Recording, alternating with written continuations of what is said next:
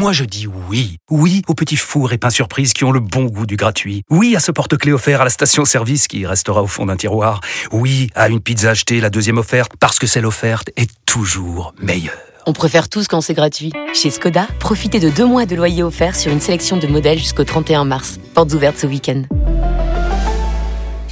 Deux loyers offerts après premier loyer en LLD 37 mois sur toute la gamme Skoda, Orenia et Enya Coupé, c'est accord par Volkswagen Bank. Détails sur skoda.fr. Pour les trajets courts, privilégiez la marche ou le vélo. Vous écoutez RMC. RMC. 19h20h. Bartoli Time. Jean-Christophe Drouet. Marion Bartoli. 19h05, bienvenue dans Bartoli Time avec à mes côtés, comme d'habitude, Jean-Christophe Drouet qui est très en forme. Alors, on a un programme extrêmement chargé. Bien sûr, la MotoGP, vous l'avez entendu avec le Grand Prix d'Argentine. On va parler bien évidemment du Tour des Flandres, du Grand Prix d'Australie, c'est en F1. Bref, beaucoup, beaucoup de choses à vous dire. Donc, c'est tout de suite le sommaire. Bonsoir Marion, bonsoir à tous. Un programme exceptionnel, tu l'as dit ce soir dans quelques instants. La une de Bartoli Time, Paris Saint-Germain, Lyon, c'est le choc de cette 29e journée de Ligue 1. Toutes les dernières informations avec notre envoyé spécial Jeannot Rességuier. Et vous entendrez Kylian Mbappé qui s'est adressé aux supporters cet après-midi. 19h15, Bartoli Baston. Nous allons revenir largement sur cette fin de Grand Prix de Formule 1 chaotique en Australie. Marion, tu as trouvé ça ridicule et ton invité, oui, Olivier Panis, veut aussi pousser un coup de gueule, lui, l'ancien champion de Formule 1. Et puis 19h45, tu en as parlé, Bartoli à la folie. Marion, tu es impressionné par Tadej Pogacar qui a remporté cet après-midi le Tour des Flandres. Reportage en Belgique avec notre envoyé spécial. Priorité au direct avec la MotoGP. Ça vient de partir. Paul Lafitte, où en sont notamment nos Français. Ça va pas bien pour euh, Fabio Quartararo. non, Salut, Paul. compliqué. Salut Marion, salut JC, rebonsoir à toutes et à tous. Effectivement, départ catastrophique pour le Français qui pointe en 16e et avant-dernière position. Il a tiré tout droit euh, dans le premier tour. Euh, il n'est euh, que 16e donc. Lui parti 10e sur cette grille de, départ. Encore une fois, un départ complètement manqué pour Fabio Quartararo. Ça va beaucoup mieux pour Johan Zarco qui se bat actuellement pour la cinquième place. Lui, si à l'aise, évidemment, dans des conditions de piste humides. Hein, il pleut, on le rappelait il y a quelques instants ici en, en- en Argentine. Et pour l'instant, Marco Bezzecchi, deuxième hier de la course sprint, est en tête avec 5 dixièmes d'avance sur Alex Marquez, l'auteur de la pole position. Le champion du monde en titre, Pecco Bagnaia, est lui en troisième position devant le coéquipier de euh, Fabio Quartararo, eh bien Francesco Morbidelli, comme quoi hein, euh, Marion et JC, la Yamaha peut bien marcher, en tout cas sur ce euh, circuit. La cinquième position donc pour Johan Zarco, la Bérésine, on le rappelle, pour Fabio Quartararo, qui est en dernière position puisque Brad Binder, vainqueur hier de la course sprint, vient de rechuter. Il ne se relèvera pas, donc dernière position. Il ferme la marche, Fabio Quartararo, après deux tours de couvert. On rappelle le, classement. Marco Bezzecchi est en tête devant Alex Marquez, la troisième position pour Pecco Bagnaia. Le français, le premier français, Johan Zarco, est en cinquième position et celui qui referme la marche, c'est Fabio Quartararo en 16e position. Paul, j'ai une question pour toi. Les, les conditions météorologiques sont absolument dantesques et catastrophiques. Est-ce que tu penses que ce Grand Prix, ce Grand Prix pardon, peut être à un moment donné arrêté, stoppé parce que trop dangereux ou non, ça va continuer quoi qu'il arrive? Non, non, non, non. euh, la course ira à son terme, hein, Marion. On le rappelle, euh, 25 tours euh, ici euh, en, en Argentine. Il pleut, la piste est mouillée, mais les pilotes sont partis évidemment avec des pneus pluie. Et je le disais il y a quelques instants, il n'y aura pas de flag to flag, c'est-à-dire que les conditions ne vont pas s'améliorer. Donc les pilotes ne vont pas changer de moto, mais cette course devrait normalement se dérouler sans aucun problème sous euh, cette euh, pluie battante ici donc à, à Terma de Rio. Fabio Quartararo, dernier pour le moment de ce Grand Prix d'Argentine, deuxième manche de la saison. On revient te voir. Paul Jean-Luc avait essayé de nous, nous remonter le moral la semaine dernière, mais bon, Oui, c'est compliqué. compliqué le début Ouais. de saison pour notre Français. Tu as bien raison. Il y a encore Ouais. Johan, euh, Johan Zarco qui est cinquième pour le moment. Tout de suite, PSG Lyon. PSG OLC ce soir, un match choc après deux semaines de coupure. Les Parisiens qu'on avait quittés avant la trêve sur une inquiétante défaite 2-0 à domicile contre Rennes n'ont plus beaucoup de marge en tête du championnat. Oh, Il faut euh, euh, garder une certaine euh, détermination, une certaine envie d'aller gagner des matchs. Les trois prochains matchs face à Lyon, Nice puis Lens devraient permettre au PSG d'y voir plus clair dans sa quête d'un 11e titre de champion de France. RMC.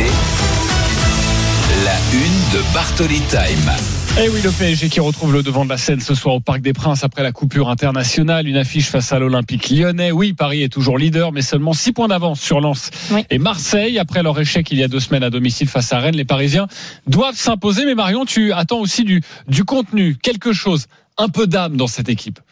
Absolument, j'essaie effectivement. Moi, j'attends qu'il nous propose vraiment une prestation de référence qu'on n'a toujours pas vue depuis le début de cette année 2023.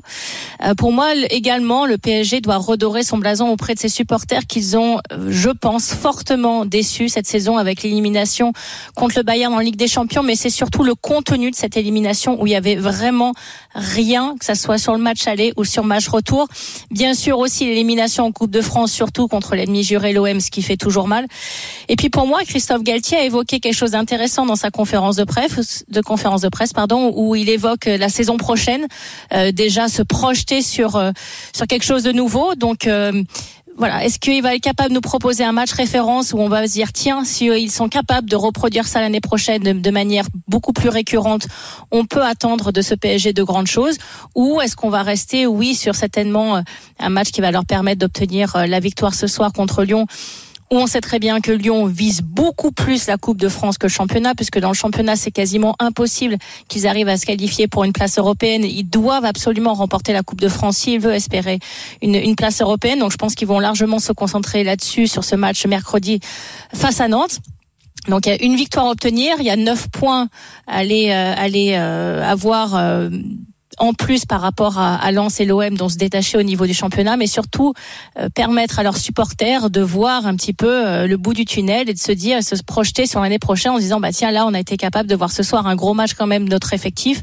Et donc on peut se dire que l'année prochaine on on peut être capable de réitérer ce, ce genre de, de performance. Et tu, ça a été évoqué dans le sujet, effectivement, cette grosse défaite contre Rennes au parc avant la trêve internationale. Donc beaucoup de choses à se, à se faire pardonner. Un peu d'espoir au Parc des Princes peut-être. On retrouve euh, l'un de nos envoyés spéciaux. C'est notre commentateur sur RMC, Jeannot Rességui. Préféré. Bonsoir. Commentateur Jeannot. préféré. Bonsoir Marion, bonsoir JC. Bonsoir mon Jeannot. Reprendre la marche en, en avant, c'est le sens de cette rencontre pour le PSG. hein. Ouais, assurer un retour à la normale, j'ai envie de dire, pour éviter de se faire peur, parce que il y a ce match contre Lyon, il y a un déplacement à Nice qui sera pas simple, et puis surtout le 15 avril prochain, euh, un samedi soir à, à 21h, la venue du Racing Club de Lens, qui a 6 points de retard sur euh, le Paris Saint-Germain, tout comme l'Olympique de Marseille. Donc Paris n'a que 6 points d'avance, et ce soir euh, l'occasion d'en mettre 3 de plus par rapport à cette quête du, du 11e titre. Et tu l'as très bien résumé, Marion, sur le fait que après l'élimination en Ligue des Champions, après l'élimination en Coupe de France, le Paris Saint-Germain ne peut pas se permettre de ne pas être champion de France. Et même Exactement. si Christophe Galtier euh, parle de l'avenir, est-ce qu'il le maîtrise vraiment ce- cet avenir du Paris Saint-Germain, son propre avenir en tant qu'entraîneur du, du Paris Saint-Germain? Il va jongler avec des blessures, avec des joueurs absents, Kipembe, Mukiele, Sergio Ramos, Solaire et bien évidemment euh, Neymar, des, des joueurs qui reviennent de sélection avec très peu de séances d'entraînement. Je pense à Léo Messi, euh, un milieu de terrain à réorganiser, une défense à 3 axiaux, voire 5. Si euh, cette équipe de, de Lyon, comme tu l'as dit, a peut-être l'objectif de la finale de la Coupe de France à aller chercher mercredi euh, à, à Nantes, qui s'est fait corriger euh, cet après-midi à domicile face au stade de Reims. C'est vrai que cette soirée est un peu particulière et il est, on a le sentiment C'est le retour Laurent Blanc au parc aussi, hein on a, Jeannot voilà, exactement. On a le sentiment que peut-être à la limite, seul ce retour, sept ans après, de Laurent Blanc, lui qui est l'entraîneur le plus titré de l'histoire du PSG de, de QSI, avec 11 titres possibles sur 12 à l'époque, souvenez-vous, en l'espace de, de trois saisons. Peut-être que ça, ça va occuper un petit peu les esprits, mais c'est vrai que Paris a quand même un gros coup à jouer ce soir.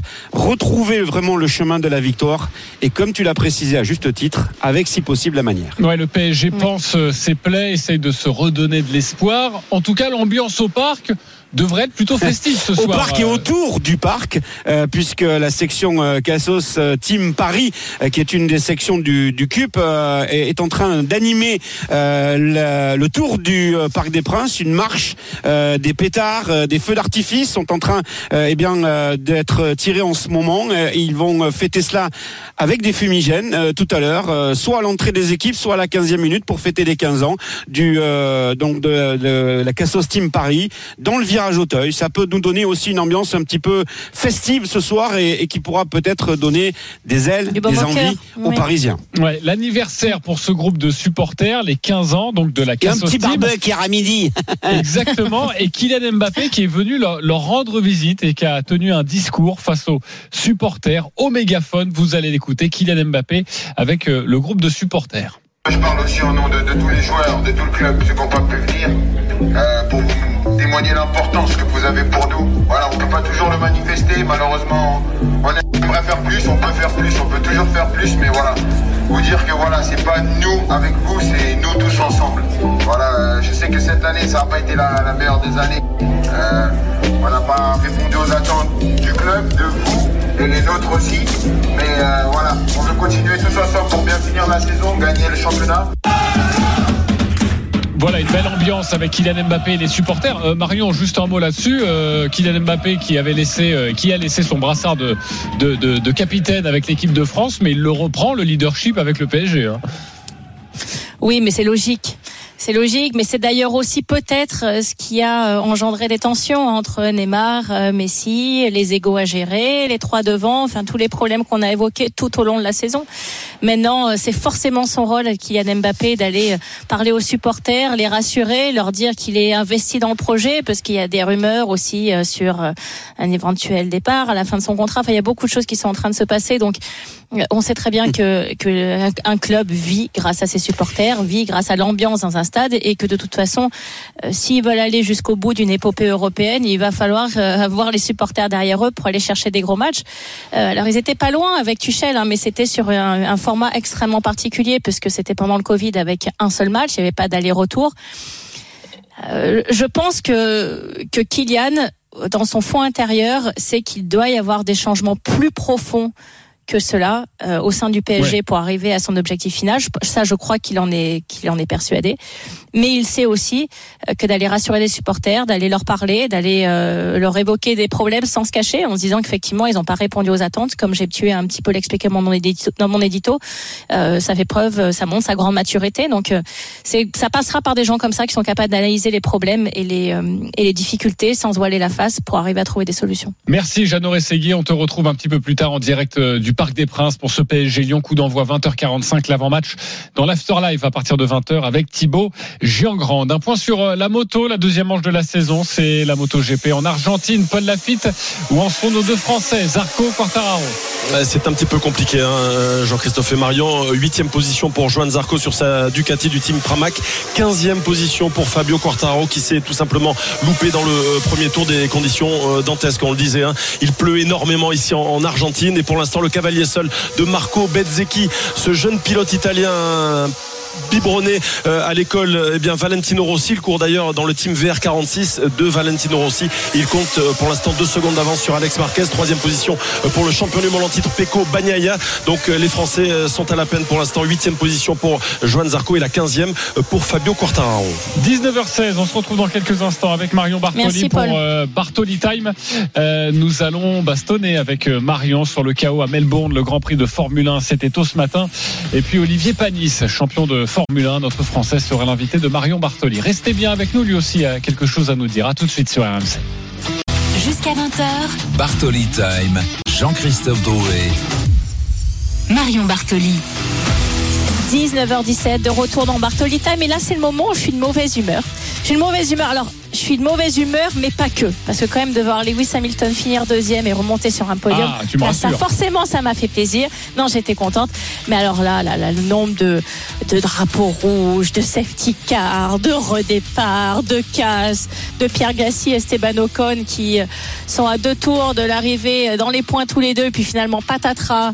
Euh, ça se passe pas comme prévu, accident sur accident. Euh, le, le règlement de, de la Fédération internationale automobile auquel je ne comprends absolument rien de rien. Alors oui, c'est joli pour spectacle, on est content quand on voit un départ arrêté, mais finalement le dernier tour, on se dit bon, bah, ils vont refaire un départ arrêté après quasiment 10 minutes d'arrêt. Et là non, non, non, là juste une safety car qui tourne comme ça, et puis à la fin, juste elle rentre dans les stands et t'as Max Verstappen, Max Verstappen qui fait les 100 derniers mètres et là qui passe le drapeau à damier. Donc une mascarade de fin de Grand Prix. Donc ça m'énerve et je, vais en parler avec euh, Olivier Panis pour voir ce qu'il en pense. Exactement, ce sera à 19h30. Olivier Panis sera ton invité et lui aussi a un coup de gueule à, à passer. Marion est tellement énervée qu'elle commence déjà à parler du Grand Prix. Sachez que vous pouvez composer le 32-16 hein, si vous voulez évidemment débattre avec Marion et nous allons accueillir dans quelques instants la team autour de ce Grand Prix. Mais revenons déjà sur cette séquence. C'était dans les grandes gueules du sport ce matin avec euh, Jean-Luc Roy, le chaos à Melbourne. Ok, on va repartir pour un tour. Départ lancé. On a vu le, visage évidemment et le regard euh, parfaitement concentré de la majorité des, pilotes. Le museau en tout cas de la Mercedes qui est à quelques centimètres de la boîte de vitesse de la Red Bull. Maintenant, voilà la dernière chicane à gauche et puis à droite. Le public est debout. Accélération maintenant pour euh, Verstappen qui va essayer de conserver l'avantage avec euh, la Mercedes de Lewis Hamilton qui est calé, qui tente de se décaler. On a des gerbes d'étin- d'étincelles maintenant, même s'il n'y a plus de carburant, mais non. Verstappen parvient à contrôler. Hamilton est en deuxième position. Et puis on a le drapeau qui a été brandi. Alors voilà, ben, donc là c'est Voilà, voilà. un simulacre. hein. Là je, je vous rejoins totalement. On n'a même pas laissé un tour au pilote. C'est absolument dément. Bon. RMC. Bartoli Bastonne. Jean-Luc Roy, totalement dépité, Et est oui, avec mais, nous. mais Salut Jean-Luc était comme Oui. nous. Et oui, Jean-Luc, tu nous l'as bien vendu. On était vraiment, on, était là, on était Ben oui. dedans avec toi, on le vivait. Et puis patatras, plus rien. Ben Plus oui, rien. écoute, c'est c'est effectivement, tu le disais, Marion, euh, les règlements sont tellement confus tellement dense, c'est un bottin de téléphone que personne n'y comprend rien et je vais être encore plus méchant à commencer par la fédération parce que des fois ce sont les premiers ou le directeur de course à commettre des erreurs, il y a tellement Ouais. d'alinéas et vrai. tellement de, de cas, on a tellement voulu tout prévoir, là je suis comme vous, là je n'ai pas compris qu'on n'ait pas laissé un tour lancé, voilà, c'est comme ça. Là c'est juste pour ne pas arriver sous régime de safety car parce que ça ça fait moche sur les images hein, à la télé. Donc plutôt que d'arriver derrière le régime de safety car, bah, le safety car s'efface à, à quelques dizaines de mètres de la ligne et puis on a eu d'accélération ridicule et d'autant que les pilotes officiellement n'ont pas le droit de se dépasser avant la ligne de départ et d'arrivée. Donc vous voyez bien, c'est bien un simulacre. C'est la définition parfaite du mot simulacre. Alors on va revenir, il y a beaucoup de choses à dire sur ce Grand Prix. J'accueille également Valentin Jamin, journaliste de la rédaction des RMC Sport, spécialiste Formule 1. Bonsoir Valentin. Bonsoir à toutes et à tous. Bonsoir Valentin. Une fin de course totalement hallucinante ce matin. Toi Valentin, tu nous parleras dans quelques instants euh, du euh, crash entre Pierre Gasly et Esteban Ocon. Les deux pilotes français se sont accrochés. Un dernier tour grotesque, des drapeaux rouges dans tous les sens, quatre départs donnés. C'est le résumé donc que l'on peut faire de ce Grand Prix d'Australie et avec à la fin, tout de même, il faut le signaler, hein, la victoire de Max Verstappen devant Lewis Hamilton et, Fernando Alonso. Marion, tu, tu reproches quoi concrètement à ce Grand Prix? Il a été spectaculaire parce qu'il y a eu des accidents, ça c'est vrai. Il a été spectaculaire car il y a eu pas mal de départs donnés, redonnés. Donc forcément, pour euh, les téléspectateurs, les auditeurs, bah il y a du spectacle. Tu Oui, n'as pas aimé, surtout le dernier tour?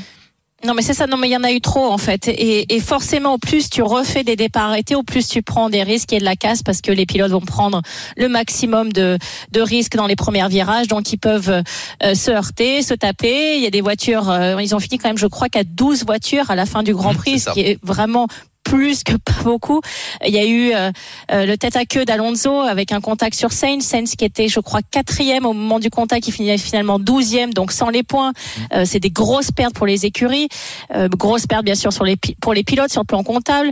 Euh, Pierre Gasly, Esteban Ocon, on va en parler. Mais en fait, c'est la répétition qui me gêne. Autant effectivement, s'il y a un gros accident, je peux comprendre qu'il y ait une safety car parce que euh, un, un- un- pardon un drapeau rouge parce que la course doit être arrêtée pour la sécurité des autres pilotes, ça j'ai aucun souci. Mais je pense que lorsqu'une voiture va dans un bac à gravier, euh, il n'est pas nécessaire d'avoir un drapeau rouge et de refaire un départ arrêté. Je pense qu'une euh, safety car ou même une virtual safety car suffirait largement. Et finalement, en voulant multiplier les risques et aussi le spectacle parce que oui, peut-être que Max Verstappen domine un peu trop et que donc on se dit bah si on refait beaucoup plus de départs arrêtés parce qu'on l'a vu finalement, il s'est fait dépasser deux fois sur les départs arrêtés par les Mercedes, on crée un peu plus de spectacle, on recrée l'envie, on recrée du suspense et donc on va avoir à nouveau des spectateurs qui vont qui vont suivre la course.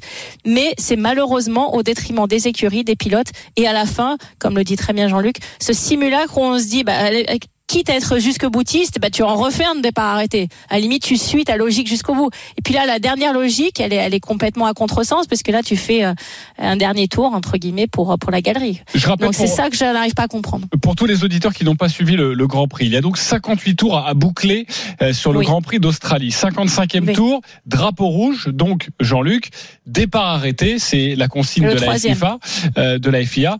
Euh, départ arrêté. Là, sur ce départ, il y a donc euh, eh bien cet accident entre euh, les deux Alpines. Euh, et donc, euh, on arrive au 58e tour. Et donc là, on décide, drapeau rouge encore, mais cette fois-ci de donner un départ lancé. Moi, je- j'entends hein, euh, la polémique, j'entends votre agacement, mais Jean-Luc, il aurait fallu Mhm. faire quoi? Alors, juste pour compléter ce que tu disais, JC, n'oublions pas le tête à queue de Fernando Alonso, euh, qui a une importance capitale. Ça, c'est au moment du départ au 56e tour dont, dont- que tu évoquais. Départ arrêté, bien sûr, puisque là, c'est Sainz qui vient le toucher un petit peu à l'arrière. Là aussi, on a été très sévère avec Sainz, puisqu'en lui infligeant 5 secondes, eh bien, on le renvoie euh, tout à fait en fond de grille. Alors, qu'aurait-il fallu faire? Bah, C'est toujours, c'est comme les arbitres, tu sais, en foot, on peut en discuter éternellement. C'est vrai qu'il n'y a pas de logique, ce que, ce que Marion évoquait il y a un instant. Dans un cas, on fait un départ arrêté, et dans l'autre, on fait euh, cette arrivée lancée. On va, on va dire ça comme ça. C'est une arrivée lancée. Ça n'est pas un départ. Voilà. Donc c'est ça qui est Ce choquant. qui gâche le que- spectacle, parce qu'il y a juste un virage Voilà. et après les voitures arrivent. Donc, oui. euh, Exactement. C'est-à-dire, les pilotes savent que sous régime de safety car, y compris euh, dans les derniers dizaines de mètres après que le safety car ait quitté la piste, on n'a pas le droit de dépasser. Ça, c'est le règlement. Celui-là, il est admis, il est clair et c'est normal parce que le départ officiel n'a pas été relancé, si tu veux. Mais là, sortir le drapeau à damier au même moment euh, où- qu'on relance les pilotes, c'est totalement grotesque, totalement incompréhensible, et je l'évoquais déjà à plusieurs reprises sur cette antenne, en NASCAR, parce que tout ça s'est inspiré des courses aux États-Unis, hein, il faut être très clair, on a copié l'IndyCar et la NASCAR, mais on l'a pas très bien copié en Formule 1, on l'applique pas très bien, on a ce qu'on appelle le green, euh, white, checkered flag, c'est-à-dire que en NASCAR, si tu as un crash juste à la fin, eh bien, on sort le drapeau vert, là c'est un vrai départ, les pilotes partent pour un tour à fond, ensuite on leur sort le drapeau blanc qui indique aux États-Unis le dernier tour en course, et enfin le drapeau, après, à, le damier. drapeau à damier. Donc on a deux T'as un tours bel de accent, course. mon Jean-Luc. Faudrait que tu donnes des cours à JC. Mais au moins c'était au moins c'était très clair et c'est vrai que si on peut s'inspirer de ça parce que là ce, ce dernier virage et cette arrivée euh, en fanfare ou non de de Max Verstappen c'est vrai que ça ça nous laisse un, un mauvais sais, goût dans, Eh dans oui. la bouche. Jean-Luc, j'aimerais en discuter avec toi. Oui. Je pense que après euh, ce fameux Grand Prix d'Abu Dhabi, ça a tellement fait un tollé mondial qu'ils ne savent plus comment faire. Alors ils essayent de se Mhm. Couvrir dans tous les sens en se disant bon, on veut pas d'autres polémiques, on veut pas d'autres polémiques et ils savent plus finalement et ils s'en mêlent les pinceaux et surtout quand il y a autant euh, malheureusement euh, d'accidents ou d'incidents de course, ils savent plus, ils savent plus quoi faire, ils savent plus, ils ont plus une ligne de conduite. Mais c'est parfaitement ça, puisque on avait euh, licencié entre guillemets, viré un peu honteusement Michael Messi. Bien sûr qu'il a fait une erreur, mais bon, euh, c'est comme ça dans la vie. Qui n'en fait pas? Enfin, je reviens au foot. Il n'y a pas plus simple. Sans arrêt, il y a des discussions sur. Mais bon, c'est la décision de l'arbitre. Elle n'est pas bonne, même avec la vidéo, etc. Bon, passons. On a viré Messi. On a mis un duo de directeurs de course, ce qui était euh, Freitas et Wittich là, euh, ce qui était ridicule parce que aucun ne pouvait acquérir l'expérience nécessaire. Et alors, ça a tellement foiré qu'au bout d'un an, on a viré le portugais, on a gardé que l'allemand. Et l'allemand, il fait ce qu'il peut avec son bottin de téléphone. Encore une fois. Alors maintenant, office, ben oui, son bottin de téléphone, c'est le règlement hein, de la Formule 1, où tous les cas sont censés être précis, décrits, analysés, etc. Ouais. Moi, Mais le temps il y a qu'ils vérifient longtemps, dans le bottin, et les voitures, elles sont déjà passées. ben, c'est exactement ça. C'est-à-dire que là, il faut réagir. Alors, il est conseillé maintenant. Il est- on nous a dit, oh là, il est plus seul. Il a deux, deux personnes qui l'aident et tout. Mais, mais c'est dément. On est en temps réel. Et pourtant, là, on a arrêté les voitures. Alors, je suis d'accord avec vous. Il fut une époque aussi, et je suis désolé, je vais encore euh, évoquer d'autres époques où on neutralisait le secteur. On mettait des drapeaux jaunes agités. Les pilotes ralentissaient sur le secteur. Je parle de l'accident d'Albon, par exemple. Tu vois, le premier. Bon, ben, il n'y Oui. avait pas de quoi sortir un drapeau rouge, clairement. Il y a une monoplace qui est à moitié à cheval sur la piste et des gravillons. Bah, tu neutralises le secteur et puis tu relances tout ça. Donc, tu, déjà, tu évites un, un drapeau rouge sans aucun problème. Si tu veux, là, on a recours au drapeau rouge, comme vous le dites, de manière un petit peu artificielle pour créer du spectacle. Bah, voilà. Alors l'un des moments forts de cette fin de course, euh, on va en parler, c'est important, c'est l'accrochage entre les deux Français de, de chez Alpine, Pierre Oui. Gasly et Esteban Ocon, alors que les deux pilotes se, se battaient pour aller chercher des points.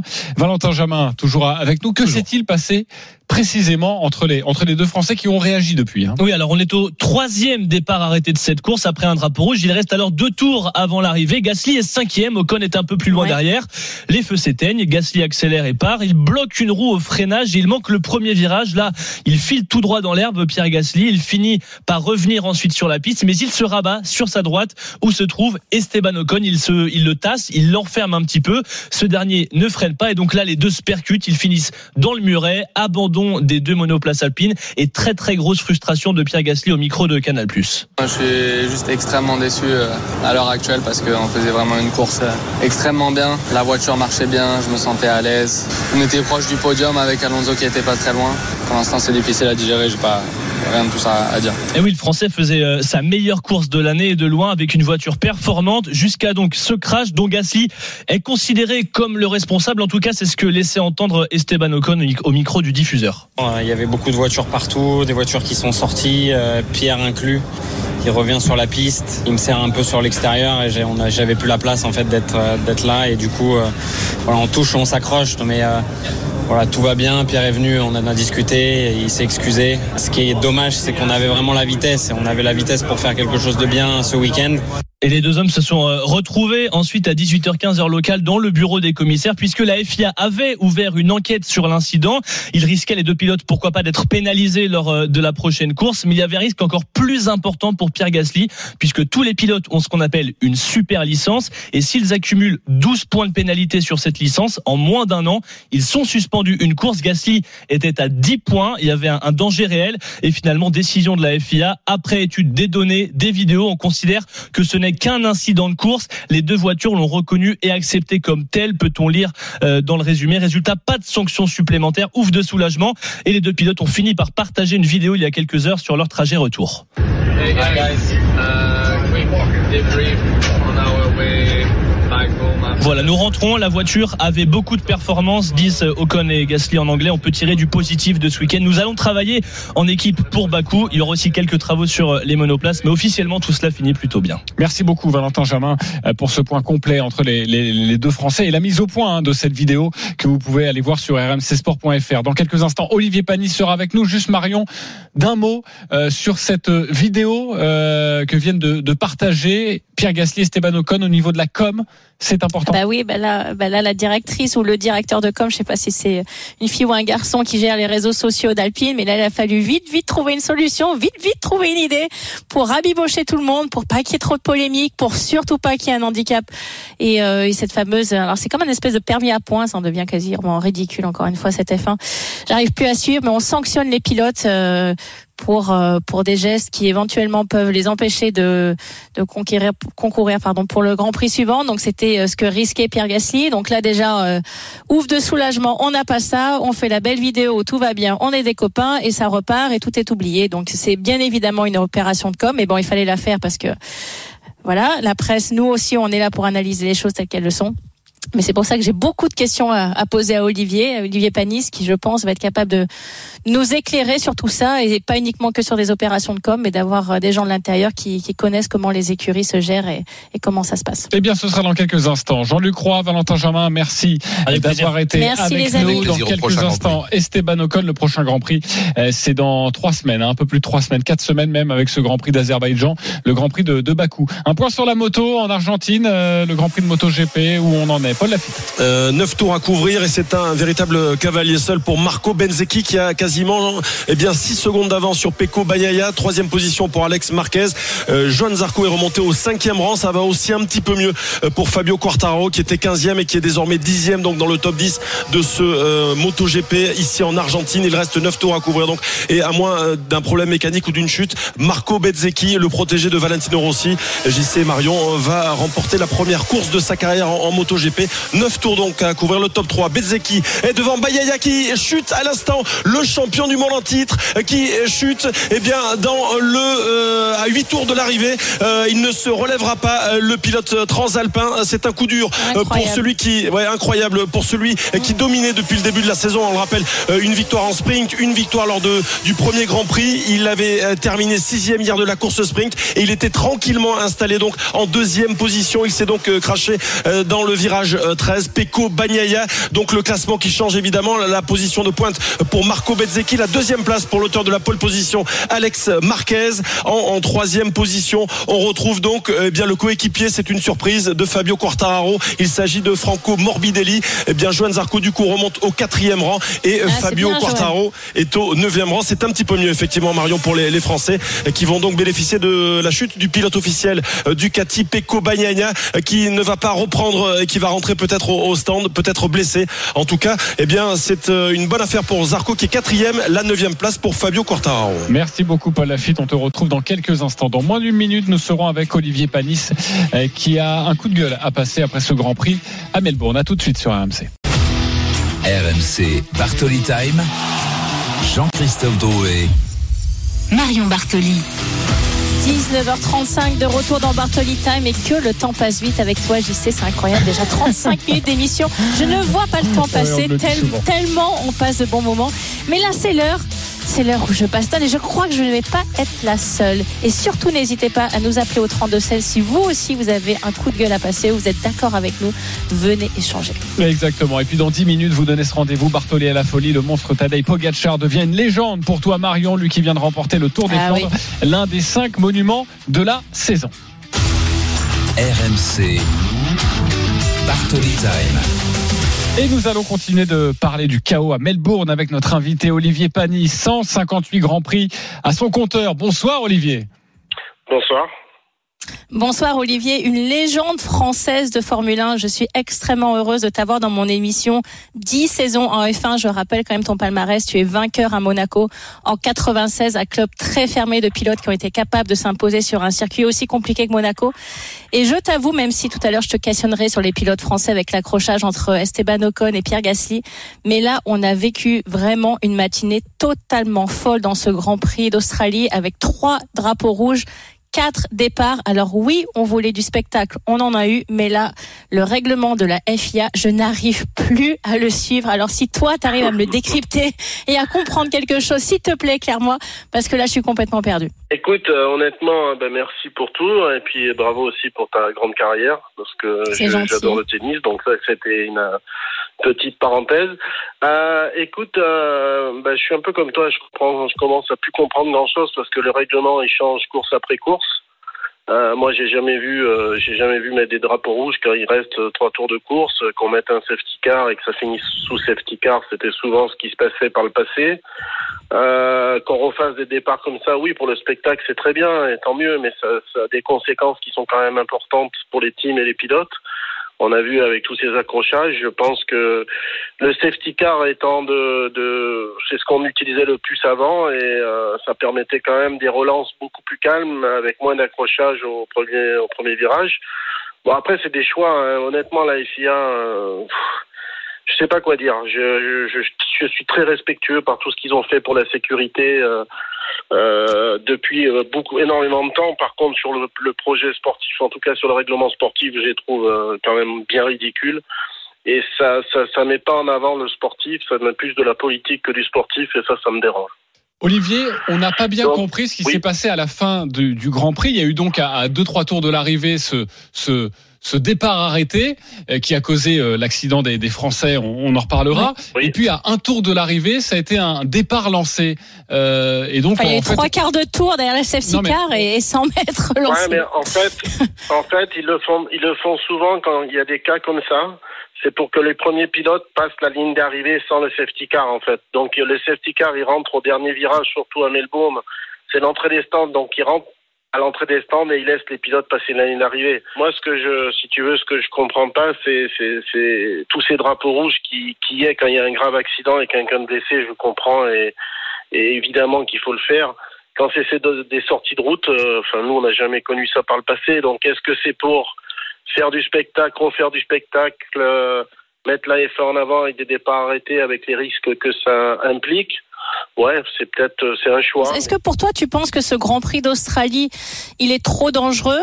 Euh, Je rappelle bien sûr ta deuxième place sur ce Grand Prix en 95, où c'est pas forcément lié au circuit et au Grand Prix, mais plus euh, bah, par des faits de course. Effectivement, c'est ces ces départs ou ces redéparts euh, qui qui ont engendré tout ce qui s'est passé aujourd'hui. En fait, c'est un ancien circuit. je dis pas qu'il est dangereux du tout. Hein. C'est ça reste quand même un ancien circuit avec des, des dégagements qui sont pas très importants. Il y a des murs. Il y a, de- il y a- c'est facile. De, on a vu Magnussen qui a explosé une roue en touchant un mur. Euh, Melbourne, ça a souvent des, des un peu, un peu, je veux dire entre guillemets comme Monaco, quand tu as une sortie de, de piste, bah tu la payes cash parce qu'il n'y a pas vraiment de, de, de, de, dégagement, mais ça reste un circuit magnifique. Il y a des fans euh, fantastiques, il y a énormément de monde. Donc voilà, il faut savoir aussi à un moment ce qu'on veut. Je, je pense pas que ça vienne du circuit. Honnêtement, ce qui s'est passé aujourd'hui, ça vient pas du circuit. Il y a toujours eu, oui, au départ des accrochages comme à Melbourne, comme ailleurs. Mais si tu fais, c'est sûr que si tu fais trois départs, euh, trois départs arrêtés, tu, tu sais très bien ce qui va se passer. hein. Est-ce que tu penses qu'il y a, y eu a un avant-après euh, ce fameux Grand Prix d'Abu Dhabi? Est-ce que tu crois qu'après toutes, euh, toutes les sûr, polémiques, du sûr. coup, ils essayent de, de trouver quelque chose, mais qu'ils n'arrivent pas à trouver la, la bonne, euh, la bonne C'est sûr, formule non, mais c'est sûr. Ouais, je suis d'accord avec toi à 100%. Je pense que ça a été une, tellement dramatique et ça a tellement, ce, ce Grand Prix d'Abu Dhabi, ce qui a été une honte euh, mondiale. Et, et je pense que maintenant, plus personne veut prendre aucun risque. euh, et ils ont un règlement, ils le suivent à la lettre. Bon, je pense que c'est, je pense qu'il faut qu'il y ait, enfin, on a eu des, un directeur de course, malheureusement, qui est décédé, qui s'appelait Charlie Whiting, qui a été là pendant des, des, des années et des années. Il y a eu des couacs, mais pas comme il se passe en ce moment, quoi. Là, il faut, il faut trouver un vrai, pour moi, un vrai directeur de course qui sait gérer autant les pilotes que les teams principaux et, et remettre un peu d'ordre dans tout ça et avec du bon sens. Euh, C'est pas, ça n'a pas de sens, ça a pas de sens. Moi, ça m'énerve, hein, je te dis franchement, ça, ils commencent à me saouler avec tous leurs trucs là. C'est, c'est, je regarde parce que c'est ma passion, c'est mon métier et j'adore la F1, mais euh, franchement. Mais pousse un coup de gueule, fois, tu as raison. non, mais de toute façon, moi, je, moi, j'ai aucun problème avec ça. Je pense que j'ai pas, j'ai pas toujours raison, mais sur des trucs comme ça, moi, je pense plutôt aux sportifs qu'à la politique. Et là, c'est un peu le contraire, et ça, ça, me- ça, ça m'énerve. Non, mais tu sais, t'es dans la section Bartoli Baston, donc tu bastonnes. T'es parfaitement dans le thème. Tu sais, Ah non, Olivier, mais moi, raccord. voilà. Il n'y a pas de problème avec tout ça. Je dis toujours ce que je pense, et ça plaît, ça plaît, ça plaît T'as bien raison. Comme ça, c'est la vie. Notre, notre champion français de Formule 1, Olivier Panis, est avec caractère. nous pour débriefer le, le Grand Prix d'Australie. Avant de de- d'évoquer les Français dans quelques instants avec avec Marion, Olivier, euh, tout à l'heure tu, tu disais, euh, voilà, c'est pas forcément bon ce qui se passe pour la Formule 1. On sait que depuis le début de la saison, on s'est un peu ennuyé parce qu'il y avait la domination Verstappen. Est-ce qu'au final ce troisième Grand Prix, on pourrait se dire que le règlement, en tout cas que la FIA a voulu donner un peu de spectacle. Est-ce que ça, c'est une théorie qui, est possible? Bah, pour, remettre, pour remettre des départs arrêtés à chaque fois des drapeaux rouges qu'il a une voiture qui sort dans le bac à gravier, ça c'est sûr. Euh, moi j'ai jamais vu ça. Enfin, je veux dire, à part un accident, un accident grave, t'avais jamais de drapeau rouge. Donc oui, c'est une nouvelle façon de, de, de, de faire du spectacle. Attention, hein, moi, la F1, je la trouve magnifique. Euh, je pense que Netflix a fait un- quelque chose de fantastique parce que les jeunes de 18 à 25 ans s'intéressent beaucoup plus à la Formule 1 qui se par- que par le passé. Donc je pense qu'il y a plein de, il y a, il y a des histoires magnifiques comme Alonso et Aston Martin. Il y a des vraies histoires à écrire et un vrai championnat à, à suivre. La domination de Verstappen, euh, c'est cyclique les teams. Ça a toujours été des teams qui dominent. Ça dure deux trois ans. Après il y en a d'autres qui arrivent. Bon ça, je pense que, c'est dur de critiquer les gens qui font du bon travail ou du meilleur travail que les autres. Alors j'en parlais en introduction, Olivier, il y a eu quand même un gros souci euh, pour nos Français, Pierre Gassi Esteban Ocon. Alors euh, Pierre s'est excusé à la fin du Grand Prix auprès d'Esteban Ocon. On connaissait leur rivalité, on connaissait aussi leur ambition respective. Est-ce que pour toi c'était inévitable qu'ils finissent par s'accrocher ou, euh, ou tu penses que c'est encore une fois juste un fait de course et que voilà c'est pas forcément, ça va pas être le reflet le reste de la saison? Marion, écoute, je les connais tous les deux assez bien, euh, très bien Pierre. euh, je connais bien aussi Esteban. Honnêtement, je pense que voilà, c'est un incident de course, mais pourquoi? Parce que tu relances une course euh, départ arrêté, tu aurais relancé la course safety car, il n'y avait pas tout ça. Donc encore une fois, c'est petit effet grande cause. Après, qui s'accroche, honnêtement, je pense que Pierre, euh, il fait une erreur, il bloque la roue, il passe dans le bac à gravier, il ressort le plus vite qu'il peut, comme tout pilote aurait pu faire. Pour moi, il voit pas Esteban. Et Esteban, lui, il pense qu'il est dans son élan, euh, c'est pas de chance. Voilà, c'est pas de chance. C'est ça. Que Pierre s'excuse, c'est parce qu'il pense qu'il a fait une erreur Euh, c'est c'est tout à fait tout à son honneur. Non, je pense pas que la rivalité elle existe sur la piste, mais pour le bien d'Alpine, pour le bien des deux pilotes français, il faut qu'ils s'entendent. Enfin, je veux dire, tu as connu la compétition à très haut niveau et tu sais les tu sais les égaux de chacun. Mais honnêtement, je pense que s'ils veulent avancer avec Alpine et faire une belle histoire, il faut pas que ça commence à, à, à et je crois pas que c'était fait exprès. Honnêtement, je pense que c'est c'est un concours de malchance et oui, il faut pas que ça se reproduise parce que c'est des poids énormes perdus pour Alpine. J'ai une question auquel j'ai eu du mal à répondre et justement j'aimerais beaucoup avoir ton éclairage parce que tu les connais et c'est très intéressant. Est-ce que tu penses qu'Alpine doit donner le leadership à, à l'un d'entre eux ou tu penses au contraire ils sont tellement proches en termes de niveau et même en termes d'âge et de carrière que non il faut les laisser euh, essayer de faire leur meilleur cours chacun de leur côté et pas forcément donner le numéro 1 ou le numéro 2 à, à l'un ou l'autre? De toute façon, euh, au, au, au niveau de, de, si tu veux, du championnat où on en est, tu peux pas privilégier un ou, un ou l'autre pilote à part des équipes euh, peut-être comme euh, Red Bull aujourd'hui ou, ou Mercedes des fois ou Ferrari par le passé. Aujourd'hui, c'est deux jeunes du même niveau comme tu viens de dire. Je pense qu'ils ont des qualités énormes. On est au troisième Grand Prix. S'il y en avait un qui avait 30 ou 40 points d'avance, je comprendrais que, que Alpine demande à, à l'un, enfin à celui qui a moins de points, d'aider l'autre sur des sur des situations euh, importantes pour scorer des points. Aujourd'hui, on n'en est pas là et je trouve que c'est très bien qu'Alpine les laisse se batailler ensemble. Mais il y a une clé. Enfin, pour moi, j'ai une équipe en endurance. La clé, c'est de pas s'accrocher ensemble. Il y a un moment donné, il faut être intelligent parce que euh, on revient à la politique. Les points, c'est de l'argent. C'est pour faire pour développer la voiture de l'année d'après. Enfin, je veux dire, c'est toute une c'est toute une économie qui est derrière et une structure Oui, et- logique 600 bien sûr. personnes. Ouais. Voilà, donc euh, pour moi, c'est pour moi déjà, j'aime pas cette histoire de pilote numéro un, numéro 2, je l'ai jamais accepté. Après que mon équipier soit meilleur et qu'il ait plus de points d'avance et l'aider, oui, moi je pense que il faut le faire parce que voilà, c'est pour l'équipe, c'est pour la suite. Mais là, c'est trop tôt et puis euh, pour l'instant, ils sont trop proches l'un de l'autre. Puis, mais ce qui est important, c'est qu'ils s'accrochent pas encore. Ça, moi, je serais intransigeant là-dessus. Après, là, c'est vraiment un coup de malchance. Je pense que c'était pas voulu ni l'un ni de l'autre de s'accrocher parce que c'est quand même des, des pilotes qui ont de l'expérience, qui vont vite et qui sont assez, qui sont, qui sont intelligents. Donc, Et à chaque fois que nous allons débriefer un Grand Prix, Marion, je te propose d'appeler Olivier Panis parce oui. qu'il est excellent Moi, pour, nous, pour nous Exactement. mettre en, en- en lumière. Moi, euh, mon chouchou, c'est Lewis Hamilton. Je pense que tu le sais, Olivier. Ah, donc, moi- euh, si- s'il arrive à gagner, je serai aussi. contente. Mais moi aussi, alors, euh, je peux pas te contredire. J'aime beaucoup aussi parce que je le connais, hein, plus que les autres. Voilà. Ah, ça, ça me fait Voilà. plaisir. Merci Faudrait qu'on arrive à faire une beaucoup. interview. Merci Olivier Panis d'avoir été avec nous et, Merci à tous les et deux. au plaisir. Merci Olivier, merci, pour tout. Au revoir. Et on file tout de suite euh, à la moto GP car c'est le dernier tour. Les. Français se rebiffent, Paul Lafitte. Eh ouais, avec la victoire à venir Ah, pour Marco Bezzecchi, la deuxième place pour Johan Zarco qui nous a refait le Oh, coup magnifique. du Grand Prix du Portugal la semaine dernière en déposant quatre pilotes dans le dernier tour. Et bien là, Johan Zarco a déposé coup sur coup Franco Morbidelli, Alex Marquez pour se retrouver en deuxième position alors que Marco Bezzecchi n'est plus qu'à trois virages de un grand bonheur de sa première victoire en moto GP. Lui, le protégé de Valentino Rossi qui court dans le team Ducati VR euh, 46. Le wheeling, non même pas la victoire pour Marco Bezzecchi et la deuxième place pour Johan Zarco euh, qui va donc Bravo, eh bien, se retrouver troisième au classement général de ce euh, championnat du monde de MotoGP et la 6 septième position finale euh, pour Fabio Quartararo sur sa Yamaha. Quel grand prix incroyable dans des conditions JC et Marion dantesques euh, sous la pluie. La victoire, on le rappelle, de Marco Bezzecchi. Deuxième position pour Johan Zarco, Alex Marquez sur le podium. Il y aura donc une septième place pour Fabio Quartararo. Puis la chute, on le disait, il y a quelques tours du champion du monde en titre, Pecco Bagnaia, qui était en troisième position et qui a donc permis eh bien, à Johan Zarco de signer son 16e podium, s'il vous plaît, messieurs, dames, en MotoGP. Une course incroyable. Victoire donc de Bezzecchi devant Zarco. Troisième place pour Alex Marquez. Et un finish absolument exceptionnel, Paul, de Johan Zarco. On l'avait pas vu venir. Et euh, en Quelle performance. quelques kilomètres. C'était vraiment voilà, pas il- gagné. il a Là, quelle performance. Et puis, belle podium. remontée aussi de Fabio. Ça va lui Ouais. faire du bien. Ouais, ouais, et une info, hein, Marco Bezzecchi est en tête du championnat du monde avec 50 points. Deuxième, Pecco Bagnaia, 41 unités au compteur. Et Johan Zarco qui pointe au troisième rang avec 35 points. Le prochain rendez-vous, Marion JC, ce sera à Austin, au Texas. Ce sera le 16 avril. Johan Zarco à 15 points de la tête. C'est magnifique pour notre Français Fabio Quartararo. Termine donc septième. Merci beaucoup. En tout cas, moi, Paul je suis Lafitte. contente. J'ai pu interviewer Olivier Panis pendant 10 minutes, alors que j'ai pas mon permis de conduire.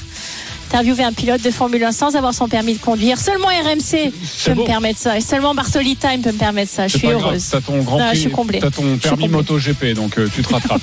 19h48, on revient dans quelques instants pour euh, Bartoli à la folie. Tadej Pogacar qui remporte le Tour des Flandres. À tout de suite sur RMC, on revient dans moins d'une minute. RMC, 19h20h, Bartoli Time. Jean-Christophe Drouet, Marion Bartoli. Et c'est la dernière ligne droite de Bartoli Time. C'est le moment de Bartoli à la folie où je suis en admiration devant ce coureur. Tadej Pogacar qui a réalisé un exploit aujourd'hui, qui est rentré dans la légende du cyclisme en s'imposant sur le Tour des Flandres avec en plus la manière, une course absolument sublime, remplie de panache. Il a déposé tout le monde au pied du vieux Quarmont, il a accéléré et il a tué le game. C'était absolument sublime. Et n'hésitez pas à composer le 32-16 pour parler, discuter, vous chamailler peut-être avec Marion Bartoli. À partir de 20h. Oui, attention parce que je me défends quand même. hein. À partir de Faut ça, pas trop me ça, je pense qu'ils te connaissent maintenant les auditeurs. À partir de 20h l'after live avec Thibaut Giangrande, Paris Saint-Germain Lyon, c'est le choc ce soir coup d'envoi 20h45 et je vous rappelle la magnifique deuxième place il y a quelques instants, vous l'avez vécu en direct dans Bartoli Time de Johan Zarco, le Grand Prix MotoGP d'Argentine, deuxième place Johan Zarco notre français, septième Et place une belle remontée de Fabio Quartararo également. Fabio Quartararo, exactement. Tout de suite le Tour des Flandres. C'est un surdoué, c'est un monstre, c'est même un dieu vivant du vélo. Tadej Pogacar qui se retourne, qui va se passer la main sur le nez, qui commence à hocher la tête, qui commence à comprendre désormais à 500 mètres de l'arrivée. Tadej Pogacar a esquissé un petit sourire parce qu'il le sait. Il est en train de marquer l'histoire, il est sur le point de marquer l'histoire. Tadej Pogacar qui euh, est à la relance une dernière fois, qui hoche la tête une nouvelle fois, qui n'en peut plus. 273 km aujourd'hui pour le Slovène. Tadej Pogacar absolument monumental qui va gagner. Le doigt au ciel pour Tadej Pogacar qui a écrit à nouveau, encore une fois, aujourd'hui, la légende du vélo. Tadej Pogacar, nouveau lion des Flandres. RMC, Bartoli, à la folie. Avec notre envoyé spécial Arnaud Souk au commentaire, Arnaud que l'on retrouvera dans quelques instants. Incroyable Tadej Pogacar qui a donc remporté, vous l'avez entendu cet après-midi, son premier Tour des Flandres, le quatrième monument de sa carrière à 24 ans. Le prodige slovène devient seulement le troisième coureur de l'histoire à remporter le Tour de France et le Tour des Avec- Flandres. Et pour toi, Marion, clairement, il entre dans la légende. Totalement euh, troisième après Louison Baudet et Eddy Merckx, euh, une légende. Alors il y a deux ans, on se posait la question, on se disait que peut-être Tadej Pogacar n'arriverait pas à avoir assez de puissance pour s'imposer sur ces monuments-là. Il a été capable d'améliorer euh, sa manière de courir encore et encore, et aujourd'hui d'avoir fait encore une fois une, une course absolument exceptionnelle. Et ça me fait penser Remco Evenepoel, qui peut-être va être celui qui dans deux ans ou dans trois ans va aller le concurrencer et va être capable également euh, de développer cette puissance. Mais aujourd'hui, ce qu'il a fait, dans encore une fois, je me répète, mais dans le dès le pied du vieux Quarmont, où il a accéléré et, et il n'a ils n'ont pas été capables de suivre. Vanderpool a essayé, il s'est accroché et puis l'écart s'est s'est creusé, surtout quand ils ont passé le pont et qu'ils ont pris le vent de face et pas le vent pour. Où on a vu qu'il lui a encore grappillé 15-20 secondes de plus. Euh, C'était absolument monumental. Alors l'année dernière, il avait déclaré quelque chose qui m'a énormément intéressé. Il avait dit qu'il avait été bien plus déçu d'avoir perdu le Tour des Flandres que le Tour de France. Et vraiment, il avait coché cet objectif cette année. C'était l'objectif numéro un et premier de gagner sur le Tour des Flandres. Il peut bien sûr arriver à faire le doublé, mais c'est un coureur absolument exceptionnel avec des qualités exceptionnelles, un panache exceptionnel, quelqu'un qui est imprévisible, qui ne suit pas un plan de course et qui le fait au feeling. Mais je suis vraiment en admiration devant ce garçon, tellement il est, il est capable de, de repousser ses limites. Alors pour lui, euh, le monument qui sera le plus difficile à gagner, ça va être Milan-San Remo. Euh, Est-ce qu'il va être capable de faire? Pour l'instant, il n'est pas aligné bien sûr sur Paris-Roubaix, mais on sait qu'il a envie éventuellement d'essayer dans, dans quelques années d'aller gagner aussi euh, ce genre de classique. Mais euh, je pense qu'on n'est pas au bout de nos surprises avec ce garçon et qu'il va être euh, capable de, de nous montrer encore euh, d'immenses choses. En direct de Belgique, Arnaud Souk est avec nous. Bonsoir Arnaud. Salut les amis. Alors c'est vrai que Tadej Pogacar a coché, a réalisé l'un de ses objectifs de la saison, mais même lui n'en revenait pas après la course. hein. Oui, il avait un petit peu du, mal à, à réaliser Tadej Pogacar l'exploit qu'il venait de, commettre. C'est vrai, on, le dit, on le répète, mais c'est quand même très important. C'est-à-dire que en un peu plus d'un siècle de cyclisme, euh, voilà, il n'est que le troisième à réaliser euh, ce euh, doublé Tour de France, Tour des Flandres, en tout cas de gagner les deux courses dans une carrière. Et voilà, Louison Bobet l'avait fait. Le dernier, c'était Eddy Merckx dans les années 70. Ça vous situe un petit peu donc où se, situe justement Tadej Pogacar aujourd'hui dans le, le, vélo. Donc c'est vrai que Tadej Pogacar, il était un petit peu groggy, j'ai envie de dire, après avoir remporté ce Tour des et surtout de la manière dont il l'a remporté. On peut peut-être l'écouter, Tadej Pogacar, justement, revenir sur l'importance de cette victoire. C'est beaucoup d'émotions. Je profite de ces moments. Je suis très content et très fier d'avoir gagné avec cette équipe. C'est incroyable. Je pense que nous avons respecté ce qu'il fallait faire de manière très satisfaisante. Nous avions une très grosse équipe aujourd'hui. Tous les coureurs ont été performants et j'espère que Tim Wellens va se remettre très vite de sa clavicule cassée. On a fait un boulot incroyable. C'était une vraie performance d'équipe, 10 euh, sur 10. Uh, team performance, 10 uh, out of 10.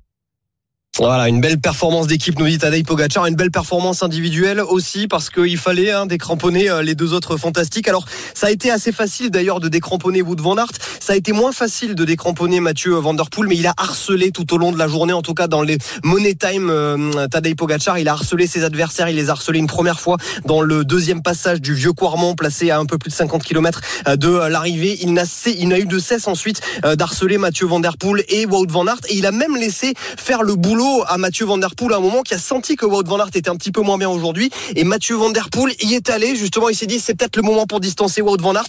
Il a peut-être pêché un petit peu par orgueil parce qu'il n'était pas obligé de le distancer aussitôt. Et peut-être que ce sont finalement euh, des forces qui lui ont manqué à Mathieu Van Der Poel dans le final pour être un petit peu plus à la lutte avec euh, Tadej Pogacar. En tout cas Mathieu Van Der Poel ne pouvait que féliciter. On l'a eu également juste après la course. Et en français s'il vous plaît le petit-fils de Raymond Poulidor il ne pouvait que féliciter ce, ce moment historique pour Tadej Pogacar. Comme je dis, je me sentais bien et j'étais présent sur le moment où je devais être présent. Le premier, le début du je j'avais pas vraiment une réponse quand, quand il a attaqué et je pouvais plus, euh, plus revenir. C'est incroyable comme il peut monter là-bas et c'est un phénomène. Alors voilà, c'est très bien, c'est très bien d'avoir tous ces sons, mais moi j'aimerais bien quand même avoir les résultats de nos Français, parce qu'on se posait la question ce matin pour Julien, est-ce que ça s'est bien passé ou pas trop? Alors ça s'est pas hyper bien passé pour euh, Julien Alaphilippe hein, qui écope de 8 minutes au final euh, de, de retard. Christophe ne mangera pas de euh, bon, il est sauvé. Mm, ouais, c'est ouais, voilà, c'est ça a été très compliqué la, la journée pour Julien Alaphilippe. En plus, il a subi une chute, il est il est tombé dans une chute collective qui a eu lieu assez tôt dans la course. Donc voilà, côté français, on citait beaucoup Valentin Madouas également comme principal outsider et finalement on a appris et visiblement c'était pas si récent que cela qu'il avait très mal dormi euh, la nuit dernière et qu'il avait une gastro et apparemment une gastro qui remonterait quand même à plusieurs euh, plusieurs jours euh, ou en tout cas au moins à 48 heures. donc voilà les deux Français que l'on attendait le, plus. Christophe Laporte qui termine 14e mais qui a joué beaucoup pour Wout van Aert aussi aujourd'hui. Benoît Cosnefroy pour son premier Tour des Flandres qui est pas si loin que ça mais c'est vrai que les Français clairement ils sont à leur place et aujourd'hui ils étaient clairement pas en mesure de, remporter ce, ce, Tour des Flandres. Merci beaucoup Arnaud Souk d'avoir été avec nous. On te retrouvera évidemment la semaine prochaine pour Paris-Roubaix. On en parlera largement euh, dans cette émission, dans Bartoli Time, également dans les grandes gueules du sport. Merci encore Arnaud Souk. Vous rappelez la deuxième place de Johan Zarco et la septième place de Fabio Quartararo, le Grand Prix MotoGP d'Argentine qui vient tout juste de se terminer. Euh, dans quelques instants, à partir de 20h, l'After Live, Thibaut Giangrande, Paris Saint-Germain, Lyon. Le coup d'envoi, c'est 20h45, clôture de la 29e journée de Ligue 1. Merci beaucoup Marion. Merci, c'est encore une fois une heure qui est passée trop vite. Il, nous manque du temps, il va falloir qu'on demande du rab. il va falloir qu'on empiète sur le, sur le prochain programme, ça passe beaucoup trop vite. Écoutez, j'ai passé. mais oui, mais c'est vrai. mais oui, mais non, mais si, si, si. Thibaut, euh, on, va trouver une solution. on va trouver une solution. Écoute, je vais m'inviter dans ton émission. Qu'est-ce que je te dis Tu vas regarder une demi-heure de plus. On va aller parler budget, je pense. Non, t'inquiète pas. T'inquiète pas, on va s'arranger. En tout cas, les amis, je vous remercie. Bien sûr, nos chers auditeurs, je vous remercie de nous avoir écoutés encore une fois. J'ai passé un excellent moment, une excellente heure avec vous, à vos côtés.